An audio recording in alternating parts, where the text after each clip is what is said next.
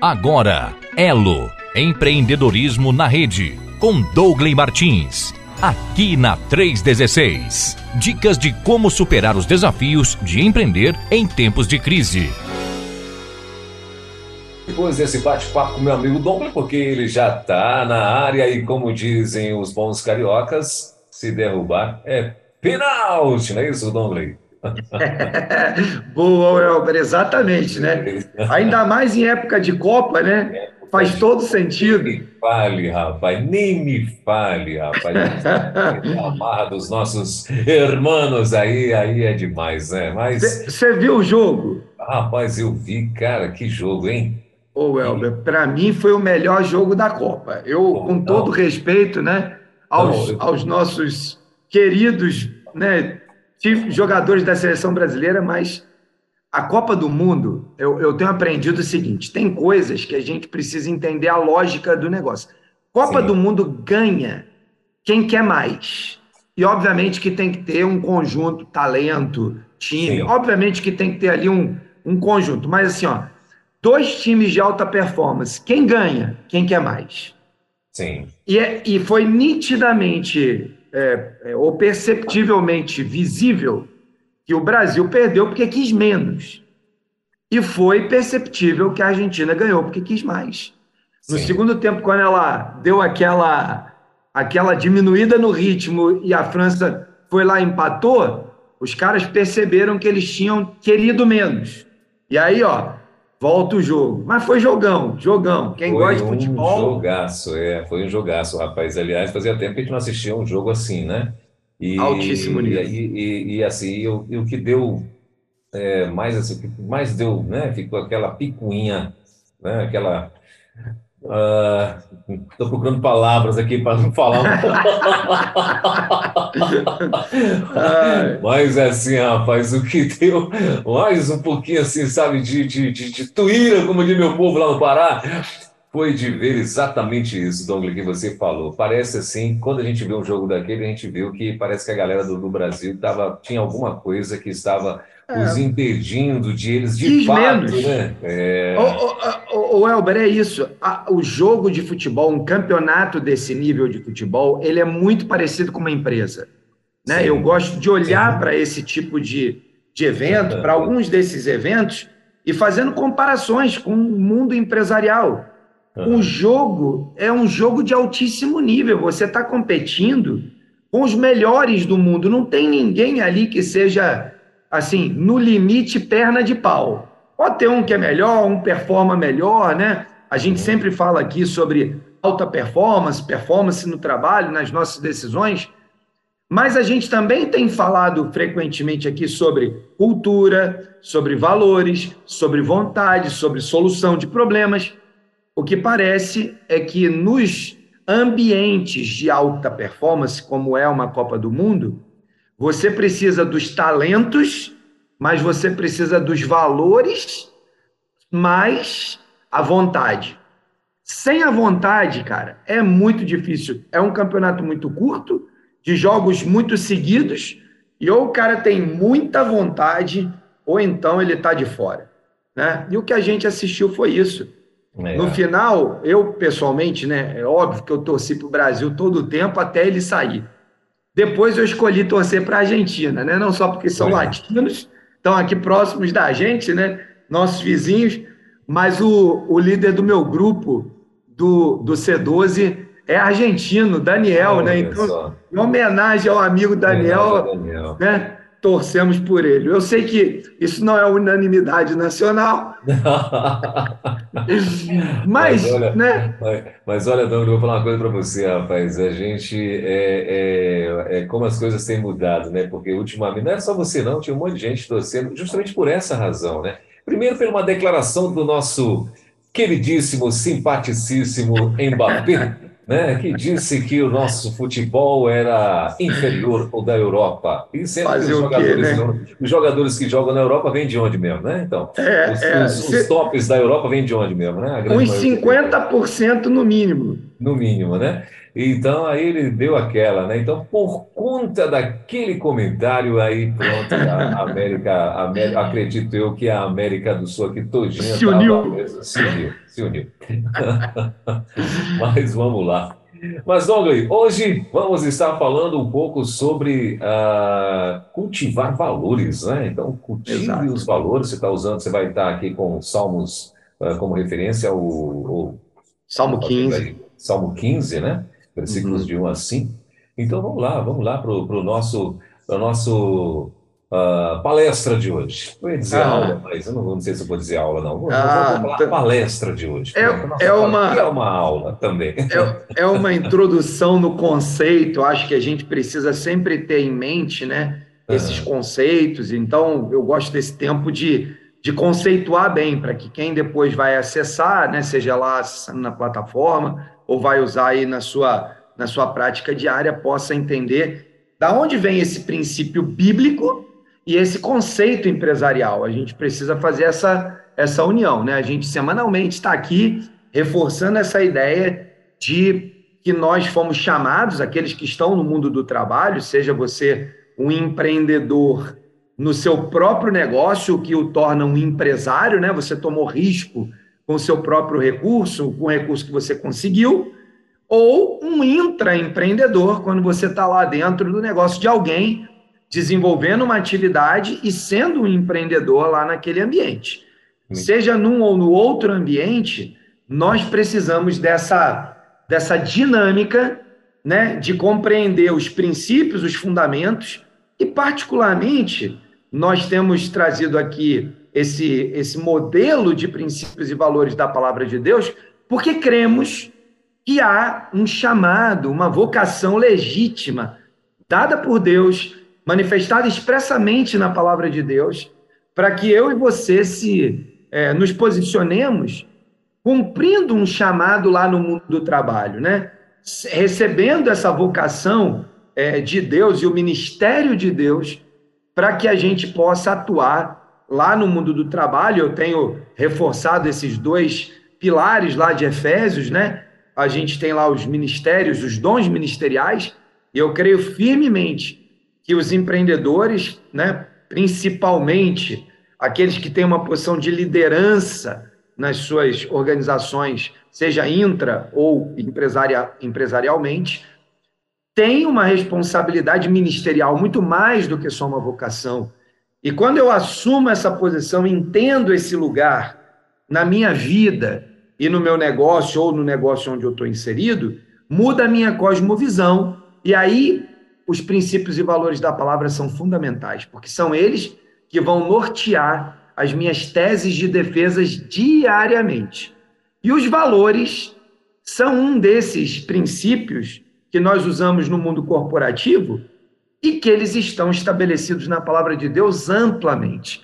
Tem muitos textos, eu, é, para tentar não repetir, eu estou tentando pegar textos do, do Antigo Testamento, do Novo Testamento, para nos dar essa percepção clara de que na Bíblia inteira esse assunto está lá bem tratado, bem coberto, e que ninguém precisa ter receio de exercer, seja o ministério pastoral, seja o ministério de evangelista, que eu creio são os dois ministérios que nós conseguimos exercer lá no mundo do trabalho, seja aquele de anunciar o evangelho de uma maneira, obviamente, adequada naquele lugar, seja aquele de cuidar de pessoas é, utilizando é, espaço, o espaço empresarial e depois conectando com a igreja local. Né? Lembrando sempre, eu tenho repetido isso também é, muitas vezes, o nosso negócio é, como empresa é fazer negócios com princípios e valores do reino. E esse é o negócio de uma empresa. Quando eu alcanço e conquisto o coração de alguém e o Espírito Santo então convence do pecado, da justiça, do juízo, e essa pessoa então está pronta, recebeu Jesus como Senhor e Salvador, e isso pode, tudo isso pode acontecer dentro do contexto e do ambiente de trabalho. Dali para frente, ela precisa aos poucos ser inserida e conectada no corpo de Cristo e fazer parte de uma igreja local. É, é indiscutível essa jornada, né? No final da linha, uma empresa não é uma igreja. Então, ele precisa ser encaminhado, seja para a sua igreja, para uma igreja mais próxima da, da casa dele, onde ele se sentir melhor, né, com aquelas questões de hábitos e costumes. Tem gente que gosta mais barulho, gente que gosta mais quietinho. E aí você tem que ter o discernimento e a sabedoria para poder encaminhar. Então, esse é o fundamento de tudo que nós temos feito aqui há mais de um ano. Semanalmente conversando para que você é, que está envolvido no mundo do trabalho compreenda definitivamente que você tem um papel estratégico no reino de Deus através das suas iniciativas. Então, para é, complementar esse conceito e, o, e trazer para o foco da palavra essa ideia de valores no mundo, no mundo corporativo, eu separei o Salmo 15 e ele diz assim: ele tem cinco versículos, é um salmo bastante intenso, de poucos versículos e de uma intensidade gigantesca. Ele diz assim: Senhor, o salmista perguntando, né, falando com Deus: Senhor, quem habitará no seu santuário? Ele começa com uma pergunta bastante relevante para aquela época, dado que, naquele momento da história da relação de Deus com a humanidade, não tinha o, o conceito de igreja que nós temos hoje, né? Que semanalmente, alguns até diariamente, vão até a igreja. E aí, né, já tentando desmistificar um conceito, é, talvez tradicional para alguns, né? é, entendendo que o, o santuário daquela época, ele agora é o meu corpo que recebeu o Espírito Santo e virou o templo do Espírito Santo, o santuário do Espírito Santo. Quando Jesus se encontra, né, eu estou dando um salto na história, quando, quando Jesus se encontra com a mulher no poço, e ela pergunta, tá, então aonde a gente deve adorar? Naquele monte ou naquele monte? E aí Jesus fala: olha, tem uma notícia boa para te dar. Nem é naquele, nem é naquele. É, Deus está procurando adoradores que adoram em espírito e em verdade.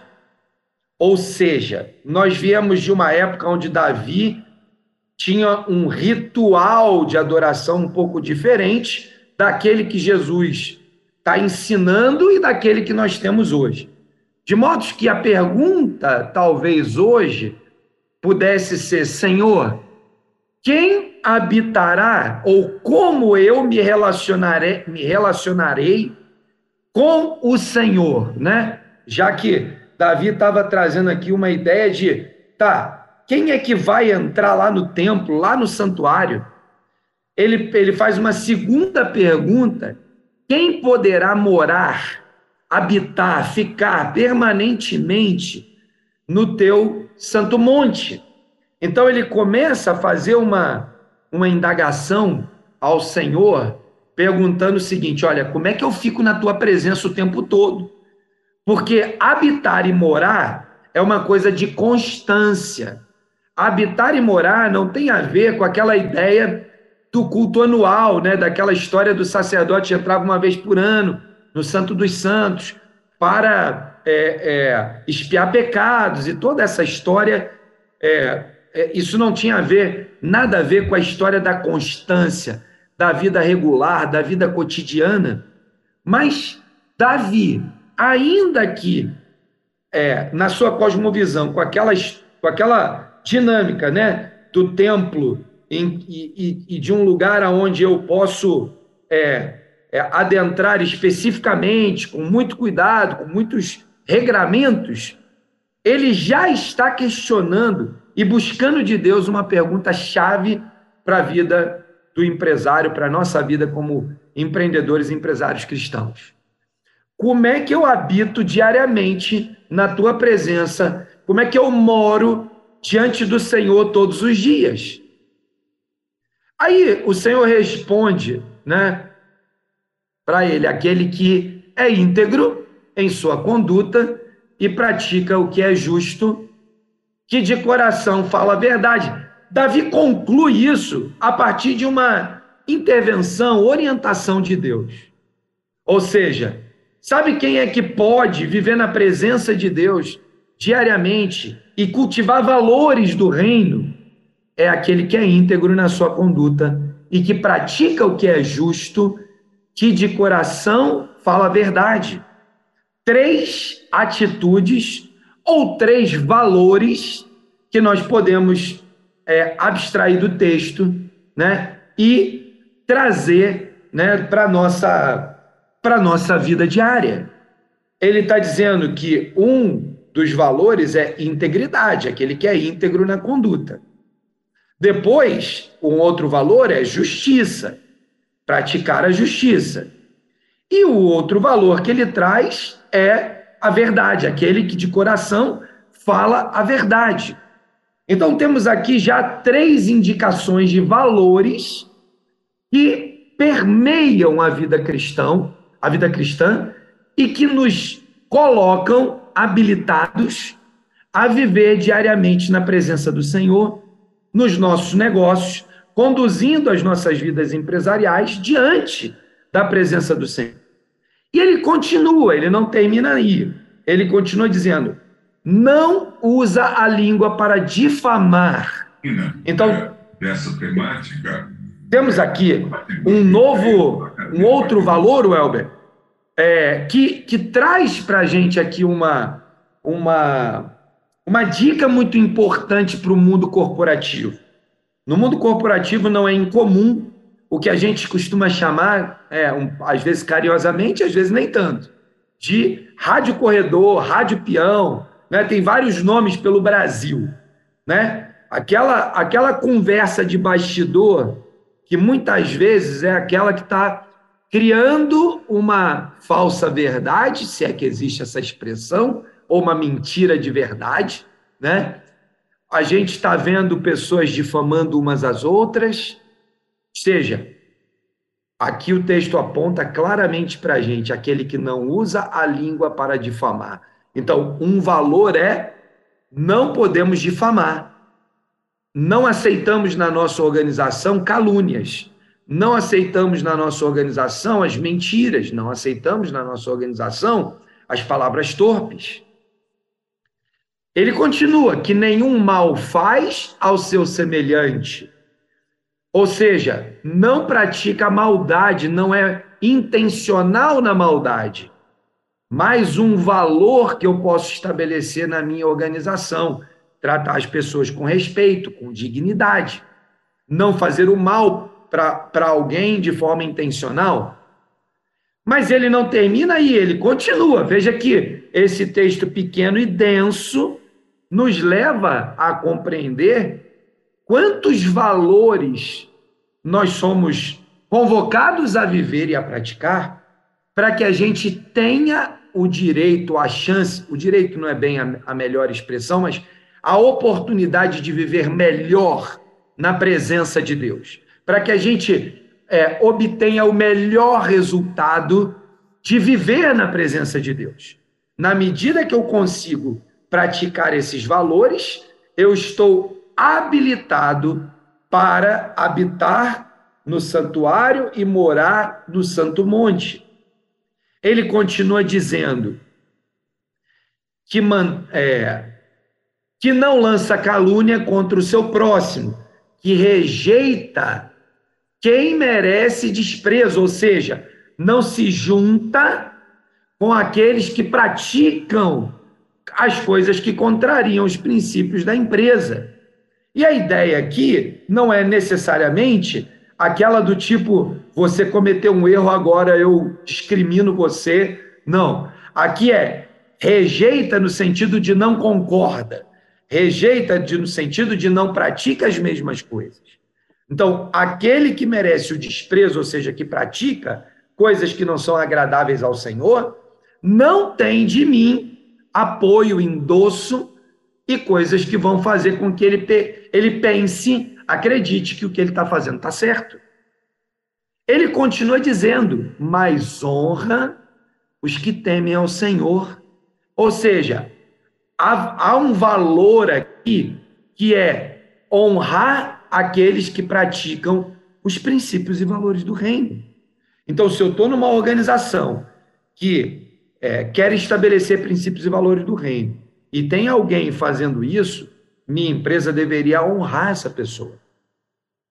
Que mantenha a sua palavra, mesmo quando sai prejudicado. Olha só que valor incrível aqui no versículo 4. Nós vivemos na era do primeiro eu, segundo eu, terceiro eu. Você vai num psicólogo que não é cristão, o cara fala: não, você tem que cuidar de você, primeiro de tudo, esquece os outros. Você vai para o mercado negociar e um está pensando em usurpar o outro, tirar o máximo de, de proveito do outro. Então, se você que nos ouve ou vai nos ouvir, trabalha no ambiente de negócio, na área comercial, provavelmente você está sempre sendo estimulado a ganhar a qualquer custo. Mas aqui, a palavra de Deus nos ensina que a gente precisa manter a nossa palavra, mesmo quando nós saímos prejudicados. Você já perdeu dinheiro por manter a sua palavra? Você já entregou um produto que você eventualmente orçou da forma errada e depois, é, na hora de entregar, viu que tinha que ter cobrado mais caro? É o seu dever fazer o seu serviço bem feito. Não tem nada aqui que impeça você de conversar com o seu cliente, explicar o erro que aconteceu. Mas a pergunta é lá no final dessa conversa. No final dessa conversa, se o cliente, ainda aqui de forma espertalhona, vamos dizer que você concluiu que está visível que houve um erro, que o preço que você praticou é completamente diferente do mercado e não foi intencional para prejudicar a concorrência, ou seja, aquele erro real, né?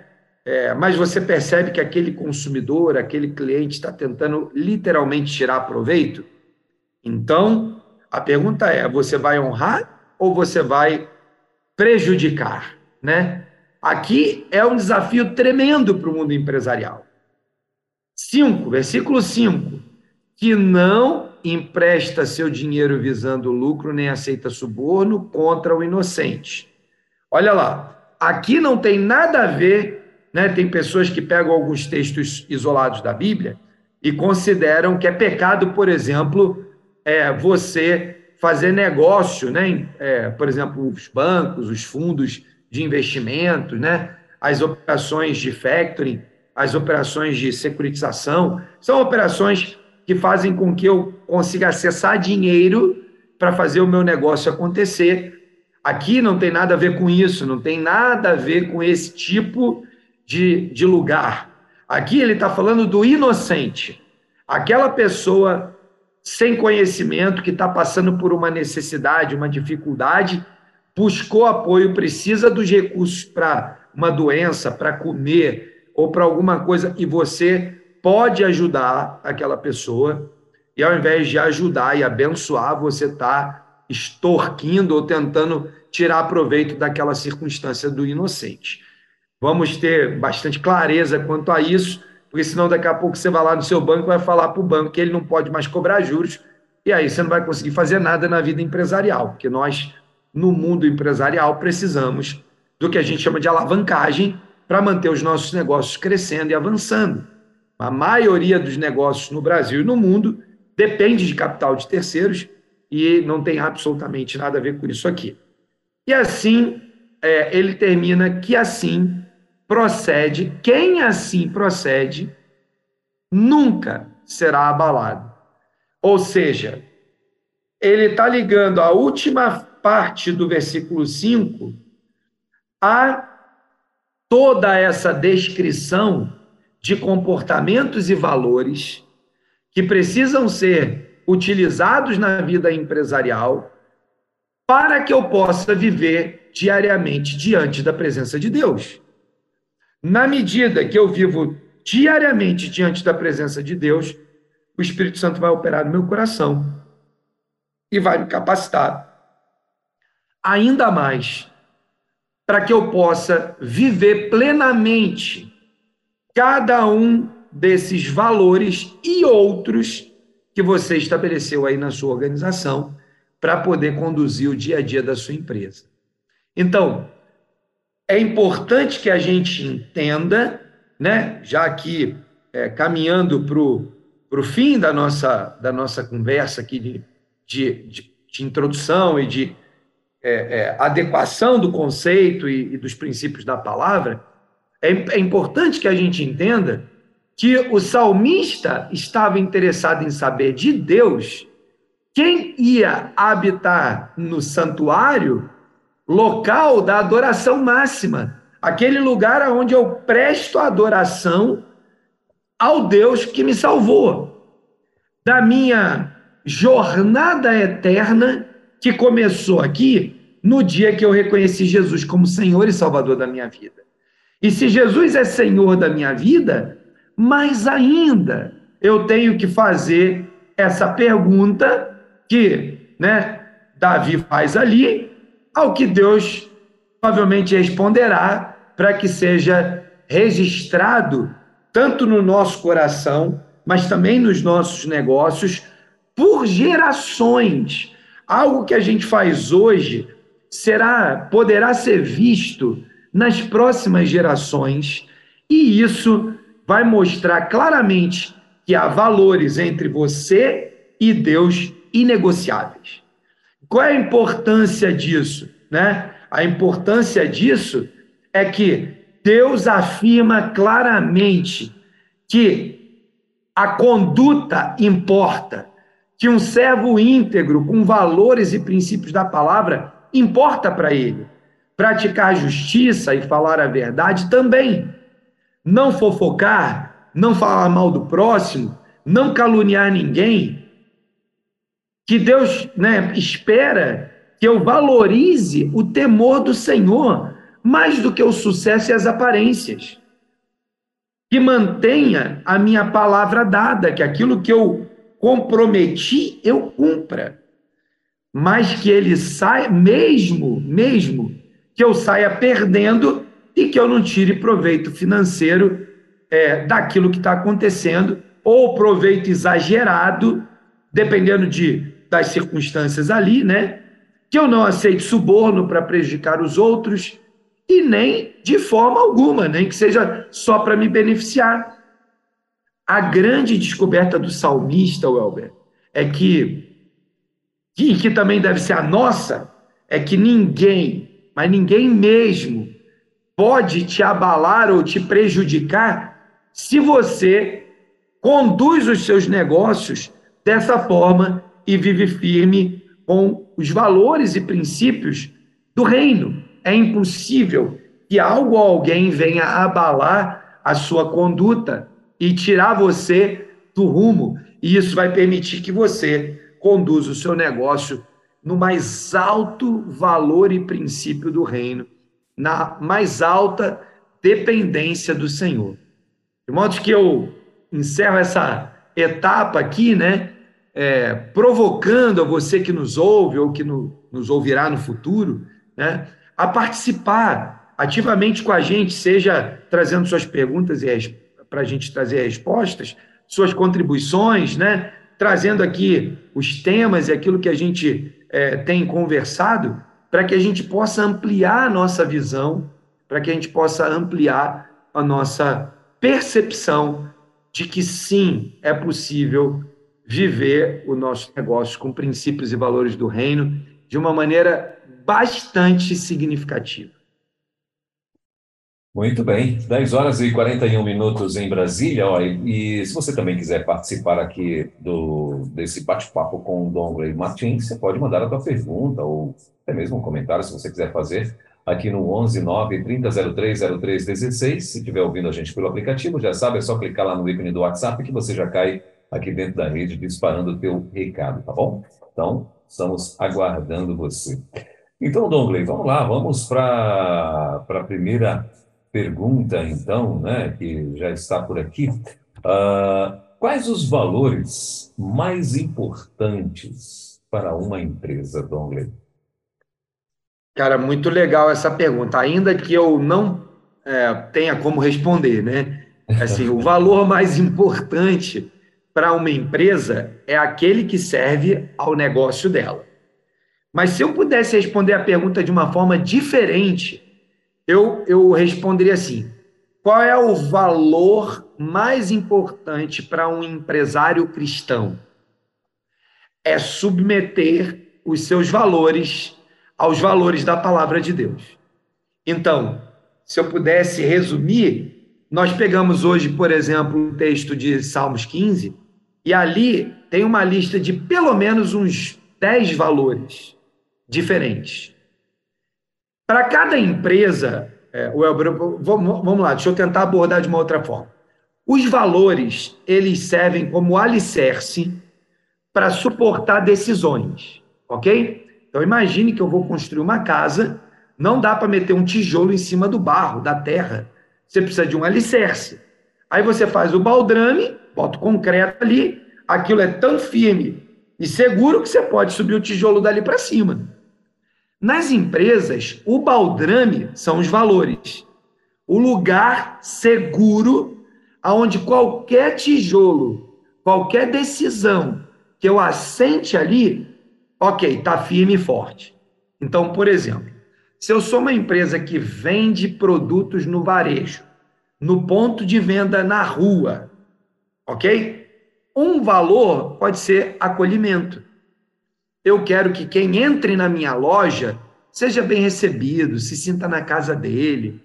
E aí, vamos lá, só esse aí para dar o exemplo e gerar os desdobramentos. Chega alguém lá na porta da sua loja e o seu valor é acolhimento. E ela fala assim: é, Você tem um copo d'água para me dar? Não é incomum que as empresas de varejo que estão com a porta para a rua não ponham um sofá para ninguém sentar, um banco para ninguém sentar, um bebedouro para ninguém beber água. Porque, supostamente, você não quer pessoas dentro da sua loja que não seja comprando. Aí eu pergunto, se a sua, se você tem um negócio do varejo, as pessoas estão indo ali. Você tem um valor que é acolhimento. Será que na sua loja precisa ter pelo menos uns banquinhos para quem está cansado poder sentar e descansar por cinco minutos enquanto ele sai para próximo para a próxima etapa, seja para comprar ou não. Será que vale a pena ter lá um bebedouro onde a pessoa pode encher a garrafinha dela e poder tomar a água dela com tranquilidade? Eu não sei como você vai organizar isso, porque eu entendo também a situação do varejista que acaba tendo que gerenciar os furtos, né? Pessoas que entram às vezes com má intenção tem uma série de consequências. Eu só quis dar um exemplo simples para tentar demonstrar que valor é baldrame, val, valor é alicerce. Na hora que o gerente da sua loja, o encarregado da sua loja, tomar a decisão de botar o bebedor, ele tem que analisar todas as circunstâncias. Mas quando ele coloca o bebedor, o dono da empresa não pode virar para ele e dizer: por que você colocou esse bebedor aí? Né? E o valor da empresa é acolhimento, ele vai responder com simplicidade e dizer: olha, nós somos uma empresa acolhedora, uma empresa acolhedora precisa apoiar né, a necessidade das pessoas. E o cara que está aqui no calçadão andando para lá e para cá, ele tem sede. Né? E talvez essa seja uma das estratégias que você vai utilizar para atrair o cliente para a loja. Ah, mas então você é uma loja de classe AA. Como é que você pode fazer isso? Ah, ok, então eu vou ter lá na geladeira, no frigobar, umas garrafinhas de água. O meu cliente entrou, eu ofereço para ele. Cada caso é um caso, mas o que é importante? Aquele valor acolhimento está alicerçando uma tomada de decisão. Então, tentando trazer esse exemplo para a pergunta, os valores principais do seu negócio são aqueles que ajudarão os seus gestores, a sua equipe, o seu time a tomar as melhores decisões. Agora, todos esses valores, bons valores, precisam estar alicerçados na palavra de Deus. Se você é um empresário cristão, você pode sacar de dentro da palavra de Deus valores, inclusive textos bíblicos, para suportar e ensinar seu time. Por que você está escolhendo esse valor? Eu acho muito legal quando o empresário cristão ele pega o valor e atribui, aponta para a palavra de Deus. Porque o que, que ele está fazendo? Primeiro, ele está dizendo da onde ele, aonde ele foi buscar inspiração. E depois, ele está dando a chance de uma pessoa que não conhece ainda Jesus, não teve uma experiência pessoal com a palavra de Deus, olhar e falar assim: cara, a Bíblia serve para isso também? Ah, legal, vou dar uma olhada nisso. Então, eu estou criando pontes para que ele possa ser alcançado pelo amor de Cristo. Então, é muito legal quando eu consigo fazer essa conexão e trazer para o meu dia a dia né, os melhores valores que a palavra de Deus nos ensina, apontando para ela e dando ao meu time a capacidade de tomar as melhores decisões. Muito bem, Dongley. É, 12 minutos, faltando para as 11 horas em Brasília. E já está aqui também a segunda perguntinha, que diz assim: ah, Quando percebo que minha empresa não possui valores, o que devo fazer? Ou quando ela perde os valores iniciais, como recuperar, Dongley? Fantástico, fantástico. Bom, se você percebe que você não estabeleceu de forma explícita os valores da sua organização, então é bom você parar e listar lá uma meia dúzia, três a seis. Não adianta também botar uma lista sem fim de valores, porque ninguém memoriza. E valores, como eu disse, são baldrames, são alicerces, que precisam estar memorizados. Então, se você nunca fez isso de forma intencional e explícita, é um bom momento agora, né? Para, olha para o seu negócio e pensa lá, né? Quais os valores eu deveria utilizar no meu negócio, né? E os valores são os alicerces para as tomadas de decisão. Então, para esse que nunca fez, talvez, né, seja um bom momento para você fazer essa essa decisão. Bom, aqueles que já fizeram e estão percebendo e aqui eu vou fazer uma, uma divisão, que os valores não são úteis, né? Porque eu posso ter listado o valor copiando da internet, só para dizer que tem, né? Muita gente nessa onda de fazer missão, visão, valores, fazer quadrinho, pendurar na parede, né? Acabou escrevendo alguma coisa, ou porque alguém mandou, ou porque leu na internet. Se você listou valores que não agregam nada, não são alicerce, não formam fundamento para a tomada de decisão das suas equipes, então você precisa trocar os valores. Porque os valores só têm valor se eles são o fundamento das tomadas de decisão. Então, para esse que tem valores, mas eles não são úteis, não há problema nenhum, troca os valores. Busque valores que são úteis para o seu dia a dia, que vão ajudar a orientar a tomada de decisão da sua equipe. Para aqueles que têm valores, são úteis, mas eles não praticam, aí nós temos um outro problema, que ele pode ter uma série de origens. Mas eu vou tentar exemplificar uns dois ou três aqui. Pode ter uma origem de crença. Eu escrevi valores úteis, mas eu, líder, não acredito que as decisões precisam ser tomadas fundamentadas nesses valores. Qual é o problema disso? O problema é que eu vou ter valores úteis, mas que só servem para ficar pendurados na parede, porque eles são úteis quando eles são utilizados. Se eles não são utilizados, eles são inúteis. E aquele valor que foi feito para pendurar na parede, por mais que ele tenha toda a lógica empresarial daquele negócio, se ele não é usado no dia a dia, inútil. Então, tem alguma coisa que precisa ser corrigida.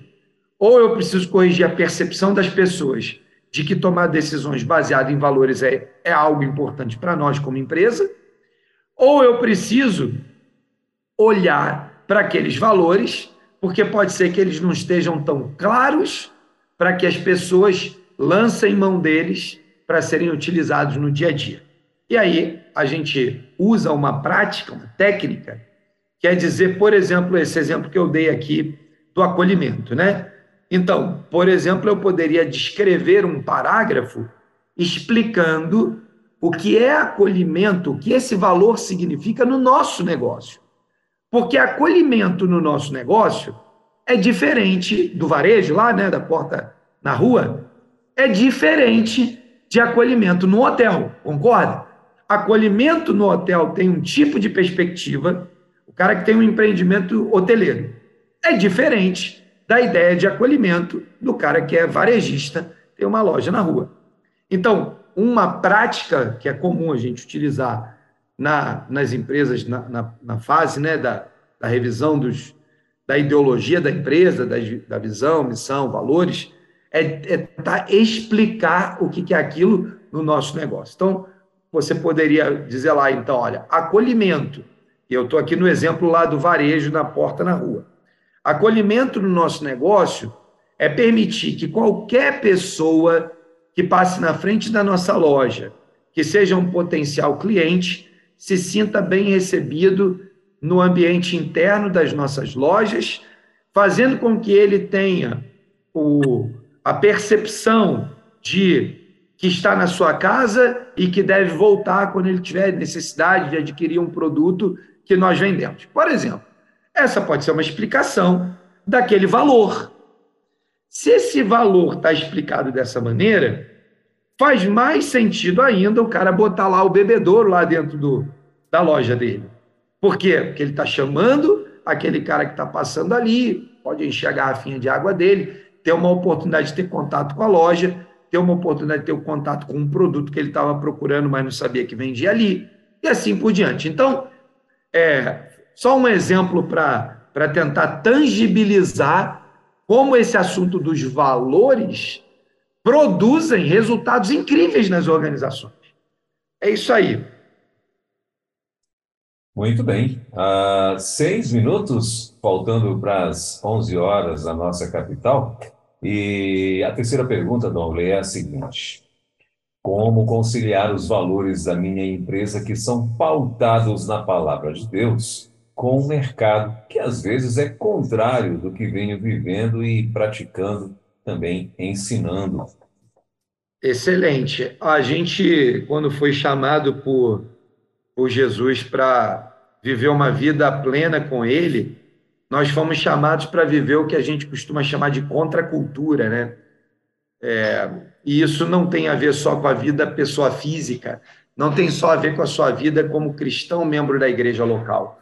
Isso tem tudo a ver com a nossa vida como empresários. Nós fomos chamados para viver no ambiente do mundo, mas sem sair do mundo, né? Lembra Jesus, no, na, sua, na sua oração, diz: Olha, não peço que os tire do mundo, mas que os livre do maligno.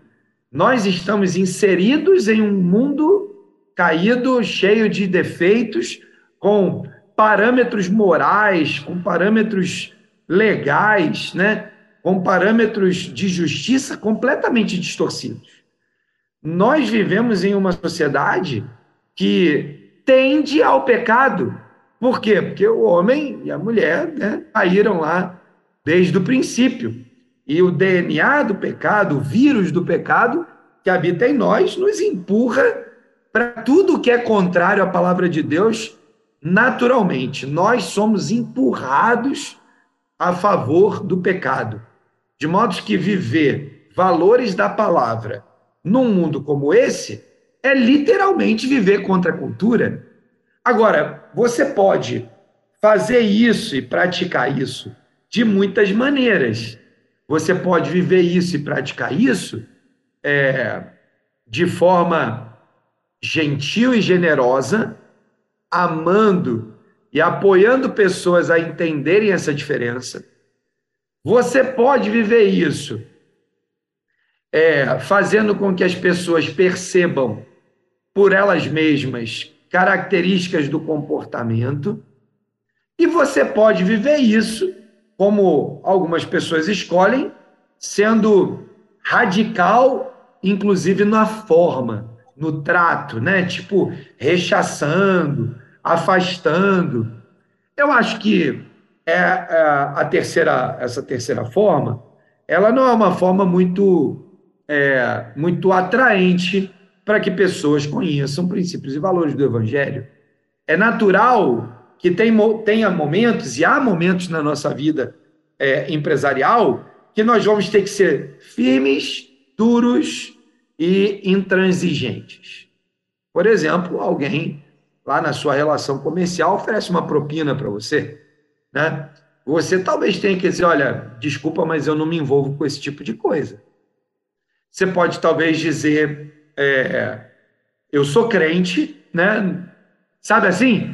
O nível da, da maneira como eu vou tratar esse assunto no meu dia a dia pode ser desde o mais criativo e menos agressivo até o menos criativo e mais objetivo.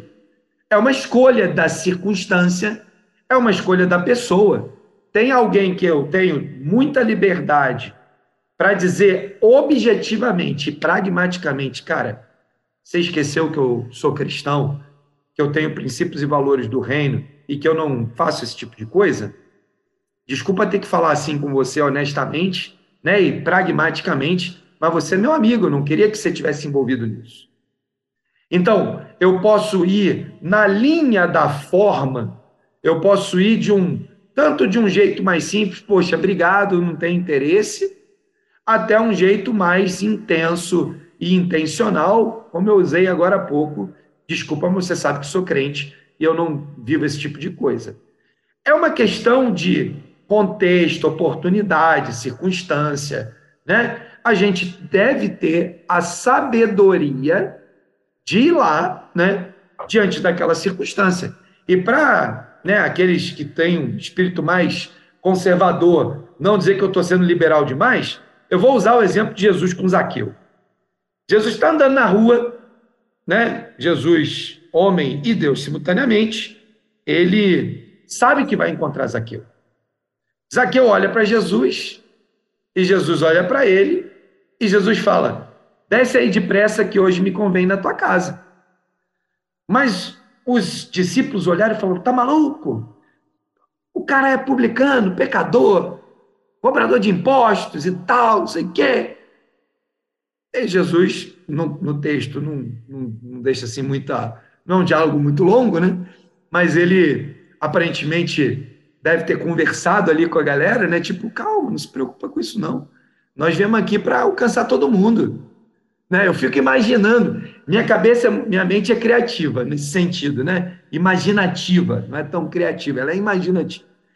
Eu fico imaginando o diálogo não escrito, né? Poxa, Jesus deve ter falado, calma, moçada, bora lá, nós estamos aqui para alcançar todo mundo. Bora lá na casa dele, vamos ver o que, que vai dar. Aí, beleza, chega lá, almoça e tal. A presença de Jesus constrange tanto que Zaqueu toma a seguinte decisão: olha, se eu roubei alguém, vou. Não, vou devolver metade do que eu tenho, e se eu roubei alguém, eu quero dar quatro vezes mais. Eu fico aqui me perguntando se Jesus tivesse um único procedimento padrão quanto a esse tipo de encontro, ou esses encontros, onde os valores são demandados, se ele teria respondido para Zaqueu, ó, oh, camarada, esquece aí, mano. Você é pior dos pecadores. Sai de perto de mim, eu não quero ter contato nenhum com você. Eu não consigo, então, imaginar esse tipo de cena. Eu consigo imaginar Jesus falando, tremenda oportunidade, né? Bora pegar esse cara aqui, mudar a vida dele, que o impacto que ele vai gerar também é gigante, né? Aonde abundou o pecado, superabundou a graça, e aí, cara, é muita história para contar. Imagina o testemunho de Zaqueu ao longo de milhares de anos, né? Não só o impacto naquele tempo, mas ao longo de milhares de anos. Então, é, nós precisamos nos, nos, nos, nos apresentar em cada cenário de uma determinada forma. E aí, do outro lado, eu vou para o outro lado, onde a gente vai ver o Jesus radical, né? Jesus entra no templo, aquela galera fazendo comércio, né? Jesus entra, mete um chicote e fala: acabou a brincadeira, sai daqui, vocês estão cometendo aqui um, um erro fundamental de princípio e valor, fazendo comércio dentro do templo. E não era uma questão de geografia ou de parede, era uma questão de conceito. Né? Eles estavam transformando o ambiente é, do, do templo em um lugar onde as pessoas não tinham mais o zelo pelas ofertas, o zelo pelo culto, o zelo. E aquilo estava repleto de imagem, repleto de, de pis para vender, para oferecer sacrifício. Então, assim, virou um negócio que distorceu todo o princípio né, da, da ideia central do templo. Jesus vai lá e, radical, mete a chicotada e fala raça de vibra. Né? Ele vai dando mensagens duras. Então, eu consigo olhar na palavra de Deus é, é, eventos que me mostram que há uma gradação possível e necessária para cada momento. Então eu vou para os meus valores e vou para o mercado e vou tratar os episódios dentro de uma gradação. Eu não preciso ser toda hora o crente chato que só dá lição de moral. E do outro lado, eu não posso ser o crente água com açúcar, né? Camaleão, que vai moldando para se adaptar ali no ambiente o tempo todo. Tem alguma coisa que pode ser perigosa nos dois extremos. Então, o trânsito aqui dentro, né? Vai ter hora que eu vou calar, eu vou esperar uma nova oportunidade, vai ter hora que eu vou interagir imediatamente, vai ter hora que eu vou né, usar uma parábola para explicar, vai ter hora que eu vou ser objetivo e direto e dar uma chicotada. O que é importante nisso tudo é entender por que, que eu estou ali. Para que, que o Senhor, então, me chamou como líder, né, como empreendedor, intraempreendedor ou empresário, para lidar com pessoas e para ter valores consolidados a, no meu dia a dia. Eu preciso compreender de fato o meu chamado para investir na vida de pessoas. Os negócios do reino são as pessoas, né? Eu sempre reforço isso. Os negócios do reino são as pessoas. As ferramentas de Deus são as empresas. Então, quando eu, quando eu converto a posição, né, eu penso que pessoas são ferramentas e negócios e empresas são negócios, eu troco a prioridade e os valores das coisas. Agora, quando eu entendo que negócios são ferramentas, é, perdão, que empresas são ferramentas e que pessoas são, de fato, o grande negócio do reino, cara, aí a dinâmica ganha outra dimensão, né? O dia a dia fica bem divertido. Muito bem, é isso, meu irmão. Então, é, Estou é, tentando lembrar aqui de uma passagem onde que diz assim, na Bíblia, né? Que diz que de Deus não se zomba, tudo que o homem plantar. Plantar, isso também colherá. Certamente colherá, né? Uhum. E, e, então, assim, eu acho que cultivar valores, né? Eu acho que é um plantio, né? O cara que, que entende isso, pelo menos os valores morais, né? Como você muito bem falou aí da pouco, que tem, tem, tem, cada empresa tem um determinado valor, justamente por conta do seu segmento e tal, mas, é, mas eu acho que do, do, do, lado moral e ético da coisa, eu acho que vale muito, muito, muito a pena, né? O, é isso aí, é isso aí. sabe isso, né? O Elber Gálatas 6, 6 7, se, se eu não estou enganado. Gálatas 6, 7. Não se deixe enganar, de Deus não se zomba, aquilo que o homem plantar, isso também colherá, né? E aí ele continua, quem semeia, ele vai trabalhar esse, esse tema da uhum. semeadura, né? É, é isso. A gente, às vezes, perde de vista que, apesar da gente estar aqui convivendo, né? Se você já é cristão, para aquele que já é cristão, é, vivendo debaixo de orientações, de princípios e valores que fortalecem os meus vínculos com o meu Deus. Mas não dá para brincar com isso. Deus é justo juiz. Um dia nós vamos ser chamados à prestação de contas. Isso é garantido, né? Um dia a gente vai estar lá diante do tribunal de Cristo.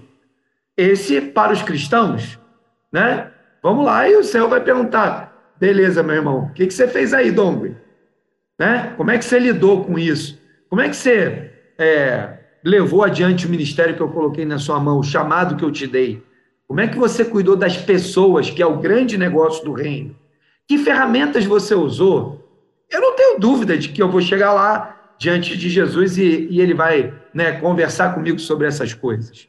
Tem um livro muito joia, eu acho que eu já falei aqui, que é do Matheus Ortega, é um, um querido amigo lá de São Paulo, chama Economia do Reino, um livro, uma capa azul, tem uma árvore na frente, né?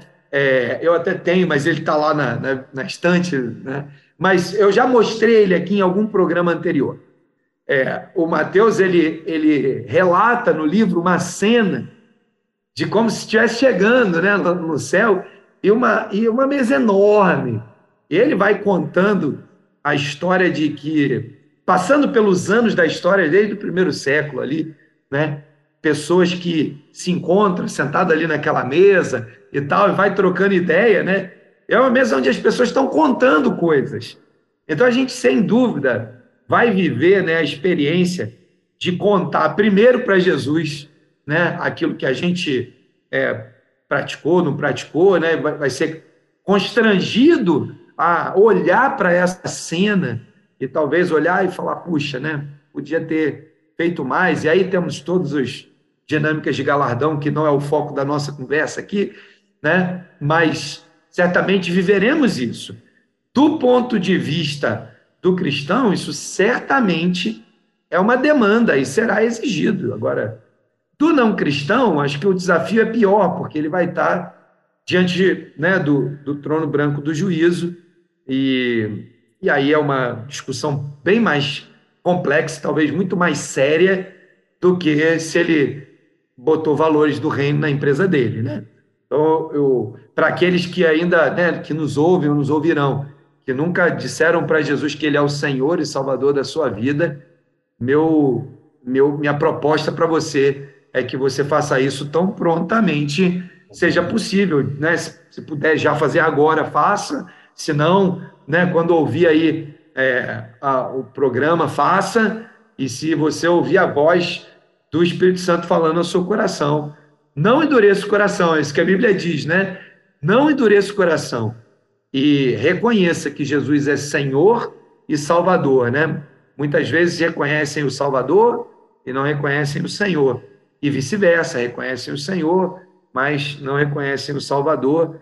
Até querem viver como se Jesus, com princípios e valores do senhorio, mas não querem permitir que ele seja aquele que salva, que transforma, né? E sem salvação é impossível viver intensamente, profundamente, né? Botar em prática é, com toda a potência que há esses princípios e valores. A Bíblia diz que o sol nasce sobre justos e injustos. Eu não tenho dúvida de que princípios da palavra são capazes de operar grandes coisas na vida de todo mundo. Né? Empresas que não são cristãs, mas que praticam princípios da palavra são beneficiados por isso. É, mas isso, isso traz alguns benefícios temporais, né? Eu, eu creio que aqui, talvez o grande desafio de quem busca princípios e valores da palavra, mas ainda não escolheu Jesus como Senhor da sua vida e como Salvador da sua vida, é importante, porque a conjugação dessas coisas trará para essa organização é, uma uma nova fase, um, um algo tremendamente novo, muito diferente do que só colher benefícios de bons princípios da vida, né? Eu acho que aí está a chave não só desse tempo, mas de toda a eternidade. Amém, é isso aí. Muito bem. E Dongley, e semana que vem vamos falar sobre? Bora, semana que vem vai ser é, nós estamos, do mês. e do ano, né? O último programa é, do, ano. dois, né? Do ano e do mês. É, exatamente. nós vamos estar falando ainda sobre valores e eu vou. É, nós vamos usar essa ideia de cultivo, né? Como é que eu cultivo valores no meu negócio? Então, semana que vem falaremos sobre cultivar valores nas organizações. Essa é nossa nossa próxima conversa. Encerraremos o ano e aí no ano que vem temos coisas novas sendo preparadas, né? Vamos Novidades, tra trabalhar aí alguns debates, algumas conversas. Legal. Vai ser interessante. Fique atento aí para os novos desafios que virão aí para o ano. Inclusive até testemunhos, né, Dongley? Tem bate-papo é aí. aí com a galera trazendo, inclusive, testemunhos aí. É tal, isso mesmo. Que tem feito é na vida isso. deles aí, alguns empresários. É isso Bacana mesmo. Demais. Dongley, obrigado, querido, mais uma vez aí pelo tempo disponibilizado para a gente aqui na rede. Nós, em nome de toda a audiência, agradecemos muito, muito mesmo a você. E terça-feira que vem a gente volta aí com mais um é, Elo, mais um movimento Elo Empreendedorismo Conectado aqui na 316. Ótimo Natal, que Deus te abençoe. Beijo na família aí, né? E terça-feira que vem, se Deus quiser, a gente de volta com mais um uh, Movimento Elo Empreendedorismo Conectado. Contigo, se quiser acrescentar mais alguma coisa, por favor, fique à vontade. Amém. Eu quero sim, Welber. Eu quero desejar para você, né? A gente está aqui toda semana juntos. Também para toda a equipe aí da 316 um Natal abençoado, que a gente de fato veja né, o Senhor sendo manifestado nas nossas vidas, na nossa família, época de, de, de aprofundar esse, esse sentimento, esse, né, esse pensamento, um período que a gente separa, né? Mas Natal é todo dia, né? Quando Jesus Sim. nasce no nosso coração, todo dia é Natal. Também quero desejar para toda a nossa audiência, gente que nos ouve espalhado pelo Brasil e pelo mundo, Talvez você esteja né, nos ouvindo de um, em um lugar onde o Natal não é um, uma, uma prática comum da cultura local, mas se você teve um encontro com Jesus, fique tranquilo que você tem unidade com o corpo de Cristo e você vai poder celebrar o Natal mesmo num lugar onde o Natal não é celebrado, né? Você vai poder é, saber confirmadamente, tanto no coração quanto nas múltiplas manifestações mundo afora de que Jesus nasceu, então é Natal, né? Eu tenho, eu tenho uma tremenda alegria, eu amo demais o Natal, amo demais a Páscoa, as duas datas, né, para mim, mais marcantes, assim, mas o Natal é um tempo gostoso, porque a gente pode viver esse tempo em família. Então, use esse tempo para refletir naquele que é o motivo do Natal, não deixe que o Natal aí na sua casa perca de fato a essência da razão pela qual nós celebramos essa data, ou separamos esse dia para comemorar né, o Natal. Enfeite as árvores, põe as decorações, não, não há problema intrínseco nisso, mas não permita que isso seja o Natal. Né? Faça com que Jesus seja o centro do Natal. Uma vez eu ouvi um, alguém dizendo que, dentre as decorações de Natal, era muito importante que você sempre tivesse um presépio, porque no pior dos cenários, quando você batesse o olho ali, você lembraria de fato quem é a essência do Natal, né? Então, se na sua, na sua decoração de Natal aí não tem um presépio, uma manjedoura e Jesus ali nascendo, então providencia para que você possa contar essa história para os seus filhos, para os netos, para os amigos, porque Natal sem Jesus não é Natal, né? Um Feliz Natal para todo mundo, né? um período abençoado e até semana que vem. Valeu, Donley. Obrigado, querido. Ótima semana. Deus abençoe. Até semana que vem, então. Elo, empreendedorismo na rede, com Douglas Martins. Baixe agora os podcasts em nossa plataforma rede316.com.br. Dicas de como superar os desafios de empreender em tempos de crise.